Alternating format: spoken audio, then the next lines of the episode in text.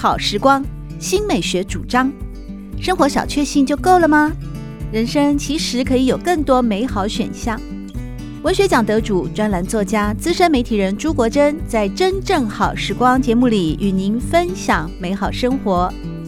让我们打开心灵的扉页，享受真正好时光。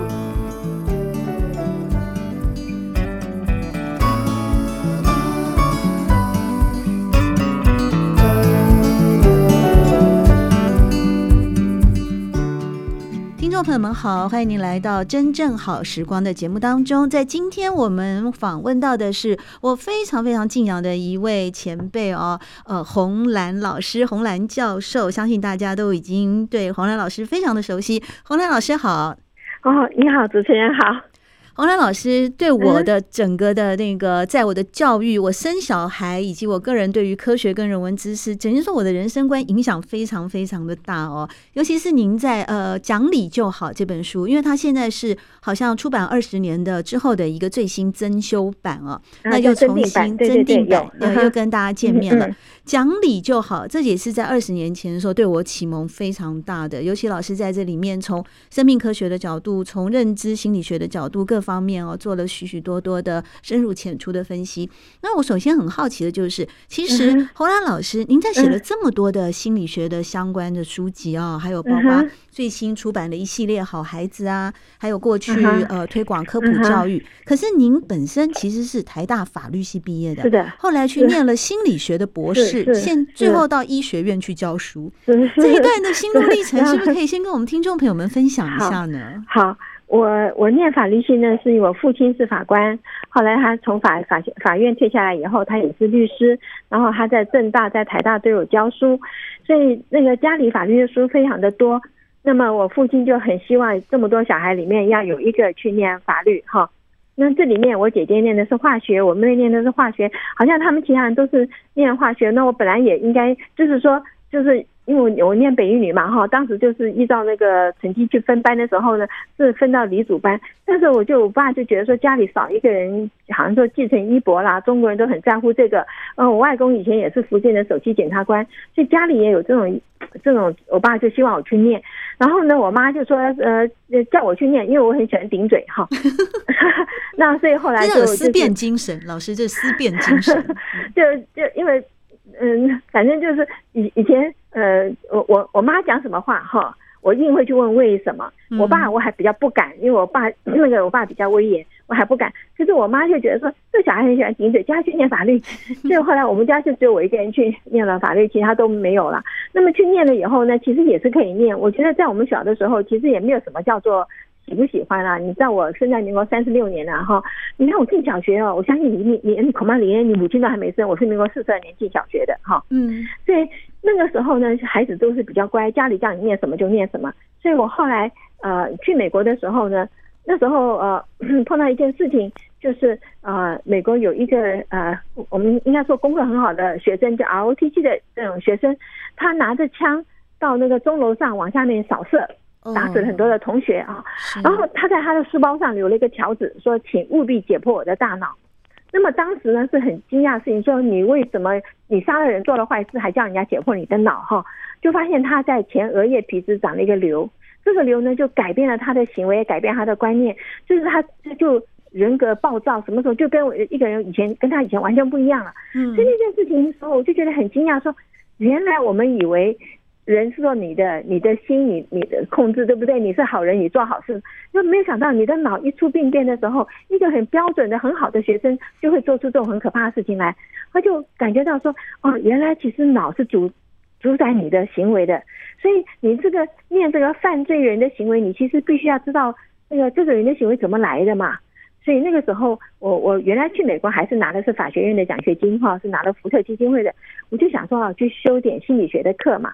去修以后就觉得真的很喜欢，而且你喜不喜欢的课是有差别的。你不喜欢的课呢，坐那边你就等下课。就是你很喜欢的课，就觉得说哦，就是你自己会去找书起来看。所以后来就转去念心理学。可是心理学在我那个时候呢，已经从行为主义找到认知，认知就是大脑了。大脑的话，就当然更发现说啊，你脑里面产生病变，那就那你的行为管理过去是多好的人都没有用了。对。所以后来就走到了这个神经。那也因为是这样子，我才会觉得说，做教育的人一定要懂得大脑，因为有的孩子哦，比方说你说啊，他不肯做功课，他你去看他其实不肯，不是说不肯做加课，是他有失读症，他没有办法辨识那个字。嗯哈，对，所以他没有办法做嘛。那很多孩子呢，他有阅读障碍，他有学习障碍。那一个功课，别人两分钟做完了，他可能做两个小时。那对一个孩子来讲，他一定会就逃避嘛。好，逃避是我们人的一个本性啊，做不来的事情就逃避了。所以后来一直觉得说，那这个这个大脑科学，其实在教育上，在其实各方面都非常的重要。所以后来就呃，我回来以后就一直在想，就是。其实我一直很想去师大教书，因为我一直觉得说从师资培育上去做是最重要的事情。但是我没有修过教育学分，哦，所以就就，但是我我后来我就一直有去演讲嘛。台湾大概台湾我们是有二六八八小学，对不对？好，我去了大概呃很多小学，恐怕还不止三千所。因为啊，我曾经有一年叫我的助理帮我统计一下，一年三百六十五天讲了三百六十七场。哇，你还有一天是赶场的。有，因为我们如果去到偏乡哈，那么那么远去了，你不可能只讲一场，一定是下午跟老师讲，晚上要跟留下来跟家长讲。是啊，家长观念不改也没用啊，所以是留下来。所以那时候年轻的时候真的是跑了很多场嘛。对，我回台湾的时候是四十四岁，嗯，啊，那么这三十年之间，那就是去了很多的学校，那也有看到一些改变啦。我我有碰到有时候碰到有家长。我在印象最深刻是去高雄，有一个那时候很早以前，那个妈妈带着她的女儿来，她女儿念的是高雄女中，所以这妈妈当然会希望她念好的大学，对不对？可是女儿想去做化妆品，嗯，好，那这在当时是当然是不可接受的事情啊。高雄女中的学生，你看北一女、台中女中、台南女中，然后就是高雄女中这种这种就是省立的学校嘛。那孩子要念的时候，我就跟他妈妈讲说：“你让他去啊。”啊，我就看到说。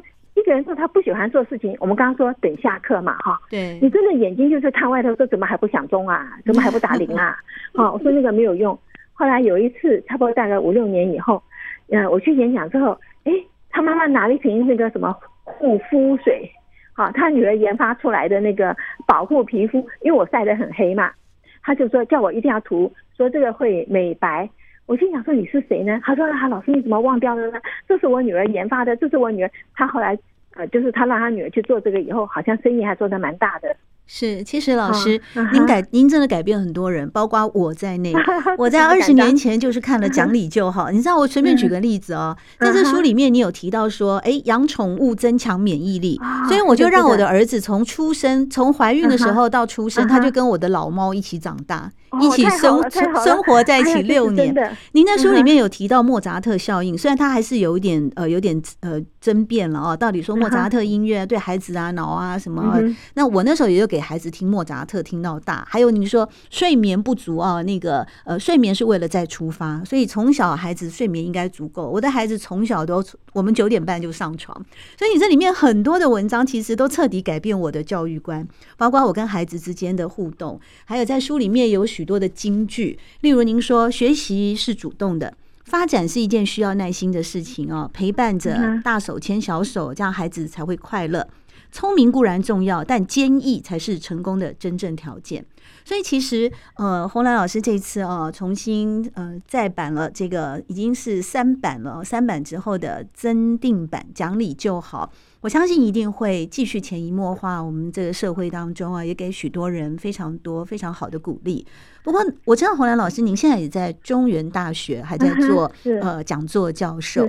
那从以前您就二十多年前就开始推广哦这种生命教育、情感教育，也就是说一个人文的，我认为是某种人文精神。但是您从心理学、从大脑、从认知认知神经科学种种的有很多的呃实验的证明，说我们其实帮助孩子学习，帮助。呃，甚至帮助家长自己调试啊，内在心理的状况是可以双管齐下的，从生理跟心理同时来进行的。对，那现在二十年后，您仍然在职场上，仍然在教育现场，嗯、那您遇到的孩子，您觉得跟过去二十年前有没有什么不一样的地方呢？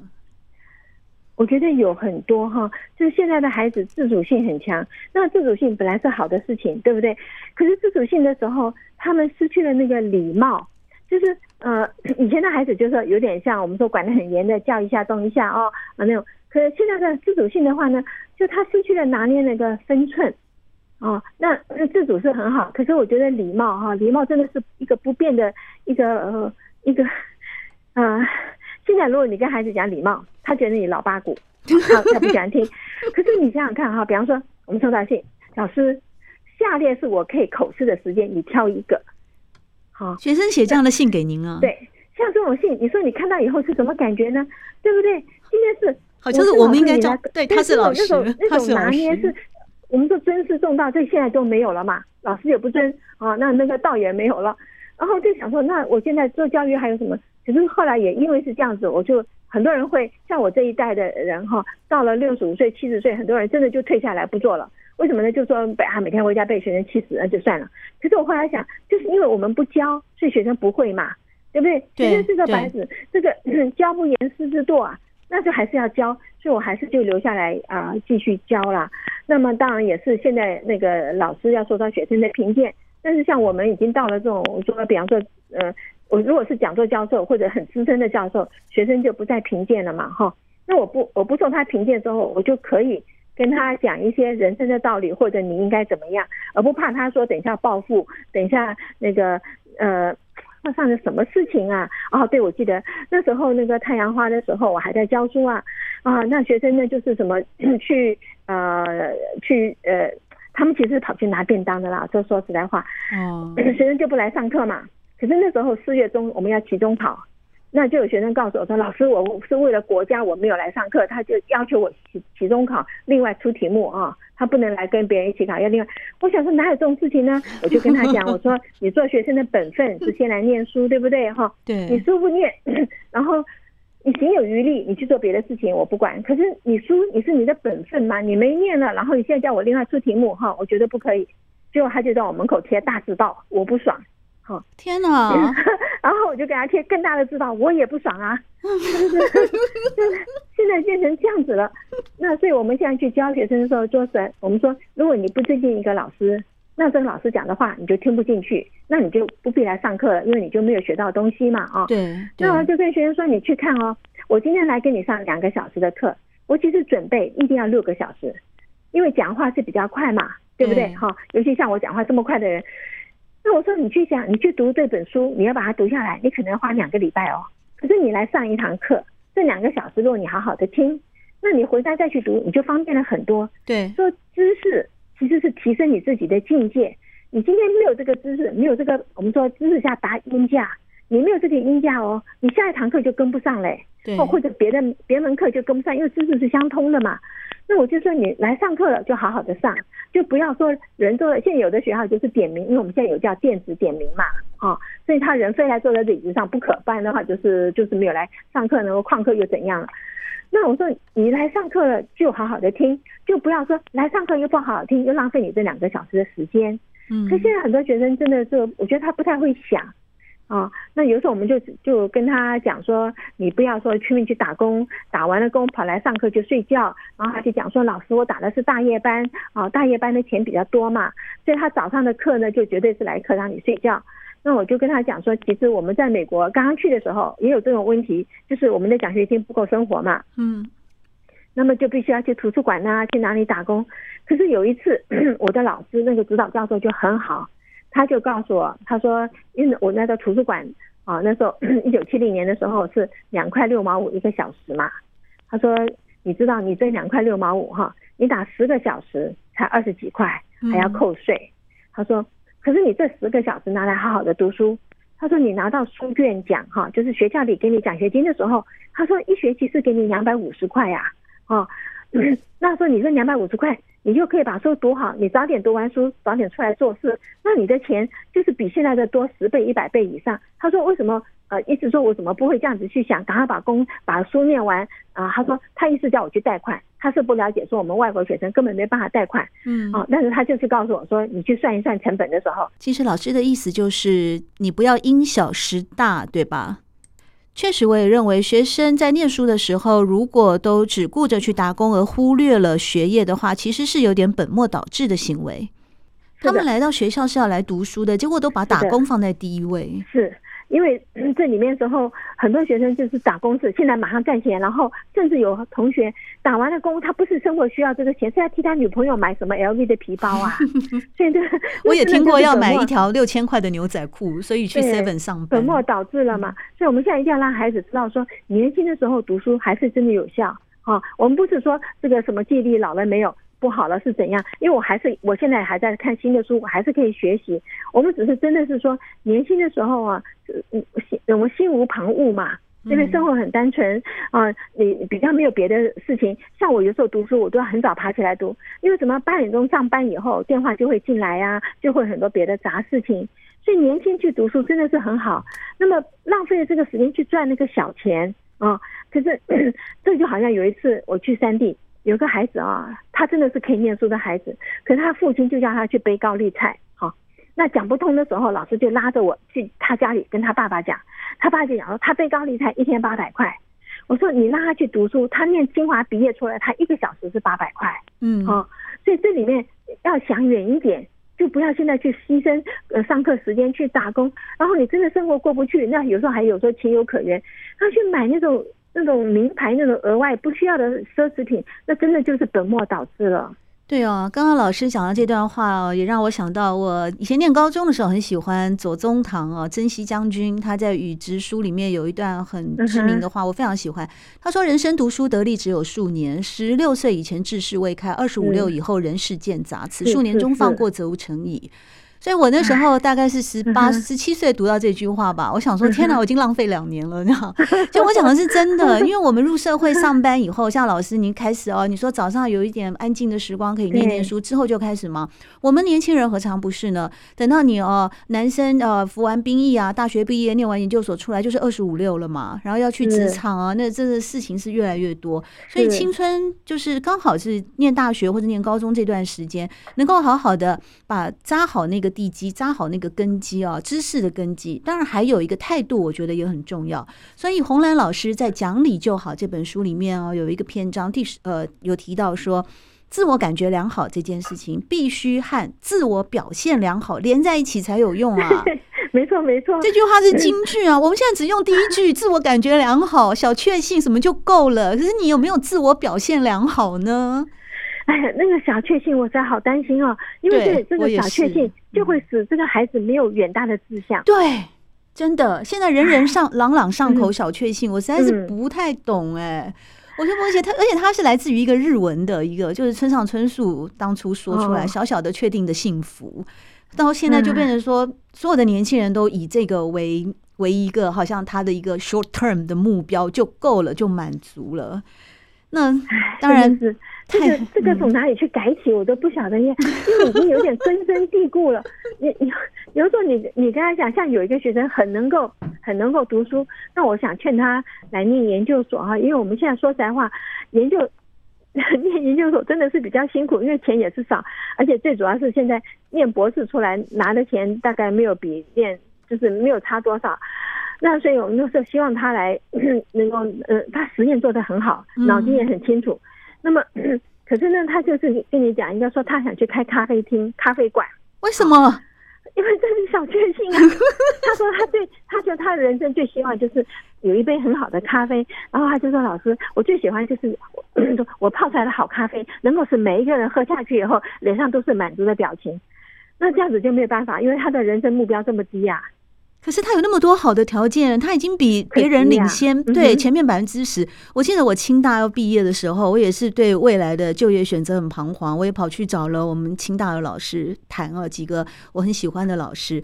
那时候确实他，我觉得。我有时候觉得，就是说，在大学时代的老师啊，常常都是我们呃那个时候很彷徨年轻生命里面的一个明灯，因为他会针对我的，就是针对每，就像洪兰老师，您对你这个学生，其实您看到他的条件了吗？那当时我的老师也是觉得，哦，我在各方面的表现，我其实念研究所也比较适合，但我至少还没有要去开咖啡厅了。我是觉得我读万卷书不如行万里路，因为我考空姐已经是最后一年的年龄限制了，所以我说我要先去当个空姐出去玩。我的意思就是说，呃。我们其实，在念书的时候，有很宝贵的这种呃老师的老师带给我们，就是有名师在指点的，这是隐形的财富。但现在年轻人好像都觉得嗯不会把他，我我不知道我们这样讲又变我们是老 Coco 了。等一下又觉得又觉得说，哎呀，你们这些老人，因为我的年纪也不小，我有五十几岁了。我看老师的书的时候是 那时候三十几岁，我在我在电视台当新闻记者那个时候，哦，准备怀孕，刚好就看了一系列的红蓝老师的教养书，所以也奠定了我对于我的孩子的一些教养的新的新的一些概念进来。包括说，呃，陪伴孩子啊，鼓励他的好奇心啊，学习啊，等等哦，都是从老师系列的，嗯，打开科学之门啦，讲理就好啊，理所当为的这些书里面建立的观念。不过，我们现在隔了二十年再来看重新出版的《讲理就好》这本书啊，其实我发现老师您二十年前看到的现象哦，有一些目前也还还存在，包包括你提到的像算命这件事情，你在自序里面啊就提到说，哎呀，为什么？什么？那个畅销书都是星座算命与塔罗牌啊，但是您书里面也不断的讨论说，其实算命它只是一个呃，让大家花钱去买心灵平静啊，或者是说它有一套话术会使大家对号入座啊。经济这么不景气，算命还是一一枝独秀。哎，老师，您现在再看一看，这是越演越烈。我们现在还出现了那个呃星座的国师哎，国师都出现了。哎呀，我家因为没有电视哈，对外面有很多东西我其实不知道。但是我比较担心的，其实算命是这样子，好就好，不好的话，你心里有个阴影，这个阴影会阻扰你的前进。嗯，对，真的。这个这个，但是我也知道，说人对于我们说对于未来是 unknown 嘛，不知道嘛，对不对？所以人对于不知道的时候就会很担心啊，最好有人告诉你。但是这个一个东西，这一定是一体的两面。他跟你说很好很好。比方说，哦，你将来会拿博士？问题是，啊，我会拿博士，我就坐在家里睡觉，我就拿博士吗？当然不是这样哦。对呀，你还是要那个。但是如果他跟你讲说，那以前中国人不是在讲啊，这个什么人八字不合，有没有？啊，嗯，这种就是好可怕，好好一个那个婚姻就会被他拆散。那什么叫八字不合呢？嗯，就像我爸讲过嘛，我爸说人结婚没有不吵架，好，就是因为来自于不同的家庭背景，他说一定会吵架。他说最主要就是说，如果只要是价值观相同。理念相同，我父亲说写的别的东西都可以，呃，就是可以退一步哈，没有那么重要。那价值观是什么呢？做人的道理，还有金钱观。所以我爸讲说，我就觉得很对呀，啊，因为我出国的时候，我爸讲说叫我一不做媒，二不做保。他说这两件事你给我记得，你人生不会有这个烦恼。不做媒，为什么不做媒？为什么不要牵红线？不是很好吗？我爸就讲，他说结婚的人没有不吵架的。吵架就骂媒人，都是他害。哦，对啊，所以我爸就意思说，你不要做会别人做那个被别人骂的事情。对，所以这里面，我觉得跟小孩子讲话一定要那个道理要很浅显，要很容易记住，很长篇大论你就忘掉了嘛。可是用很简单的话，我要上飞机的时候，我爸跟我讲，一不做媒，二不做保。好啦，那你就是真的想到说，人家叫你做什么事，就想想看会不会让人家骂，会你就不要做嘛。对，对不对？所以这就很简单的事情。那保当然是一定不可以做，保这个字就叫呆人嘛，哈，就保拆开拆开就是呆人呐、啊。我们不能不能为别人的事情，呃，不能为别人的行为那个做榜做做担保嘛，这是一定不可以的嘛。所以这里面，哎，我觉得这个社会其实变来变去哈。你看我们现在，你看二十年前吧，哈，这本书出来二十年前的时候，没有现在这么多的设备，第一个就没有手机嘛。对不对？可是你注意到吗？没有手机的时候，我们人讲话就很嗯，就是这个就很守信用，因为我没有办法告诉你说我不我不来了，对不对？对。可是现在就会，你你就已经穿好衣服要出门了，哎，突然打个电话来说，哎，我现在不能来了，我家里有什么什么事情啊？那你怎样就算了，因为他的意思我已经通知你了，对不对？我甚至还有已经走到路上了，然后有同学打电话来讲说，哎，我现在在哪里哪里走不开啊，今天先取消。我觉得对很多这种，就是以前不敢啊，因为你以前跟人家讲了，人家就会在火车站等你啊，就会就会那个，你就不敢随便去承诺。对啊，要不然你就要害人家演尾声抱柱，不是吗？对呀、啊，现在就不是，所以你真的现在看，呃，我们大家呃，就是现在很多人对于嘴巴里说话不像以前那么谨慎。对，真的轻许诺言啊，各方面。嗯因为好像就变成呃没有声音，没有声音的直接接触，没有面对面，就是像那种通讯软体，你就丢了一个文字，就好像交代了事了。而我临时有事了，也不管人家到了，就变得现在的年轻人，还有现在其实很多人，包括我一些上了年纪的朋友，也都习惯用呃这种社交软体，就直接用文字过去啊，好文字的问候，文字的没有声音了，没有那个抑扬顿挫了，没有。没有那个呃声音上的情绪了，因为像我们老师，我们现在即即使我们因为疫情必须用电访。嗯但是透过声音，我还是可以感觉到老师的热情啊！是老师对于这个呃，您的讲理就好这本书，还有您的回国以后致力于呃这个各方面的城乡差距的教育啦。儿童教育也好啊，继职教育各方面的，还有认知心理学种种的这些的不断的去推动哦，科普的知识。那这种热情依旧会透过你的声音里面的抑扬顿挫，让我们感受到。如果只是单纯的文字的展演的时候，那是那是一种比较不一样。那每个人的领略就是好像如人饮水，就有点很难去掌握到一个他们的那种那种力量在了。其实这个很重要哈，你知道我有跟学生讲说，你们如果跟人家就是不再来往啊，比方说男女朋友现在不来往了，不要写个写一个简讯说，对对对，简讯分手，分手。这个我跟你讲，以前我们没有看到这么多说什么情杀案，你不晓得现在很多嘛，现在动不动就是什么，哎，这种里面就是分手的时候给人家做的很不很不好啦。啊，我觉得你可以婉转的讲，或者怎么样子都可以，可是就是不能够送个简讯三行字。到此为止哈，就就是那现在很多人就是他不敢面对，然后就送个简讯，然后对方不是有已读吗？啊，那我已经已经知道了哈，那我们就那个这种是很不好说不出来的，这个不应该。对，所以在今天的节目当中呢，呃，我们邀请到的是知名作家，也是过去中央大学认知神经科学研究所的创所所长，目前是中原大学的讲座教授洪兰老师，来和大家分享是呃重新再版，但是呢越陈越香，而且非常好看的一本书，讲理就好。真正好时光在汉声广播电台全国联播网，每个星期六的早晨八点钟到九点钟播出。节目在广播频道播出之后，也会上传到汉声广播电台的官网。在官网当中，您搜寻经典回放的单元呢，可以找到真正好时光的节目，就可以收听到。特别为您制作的所有精彩节目内容，而今天的这一集专访红兰老师，是在汉声广播电台的官网当中广播频道七月十号的播出节目内容。非常感谢您的收听，喜欢朱国珍制作主持的《真正好时光》，欢迎您订阅、分享或留言，随时保持互动，一起共享美好生活。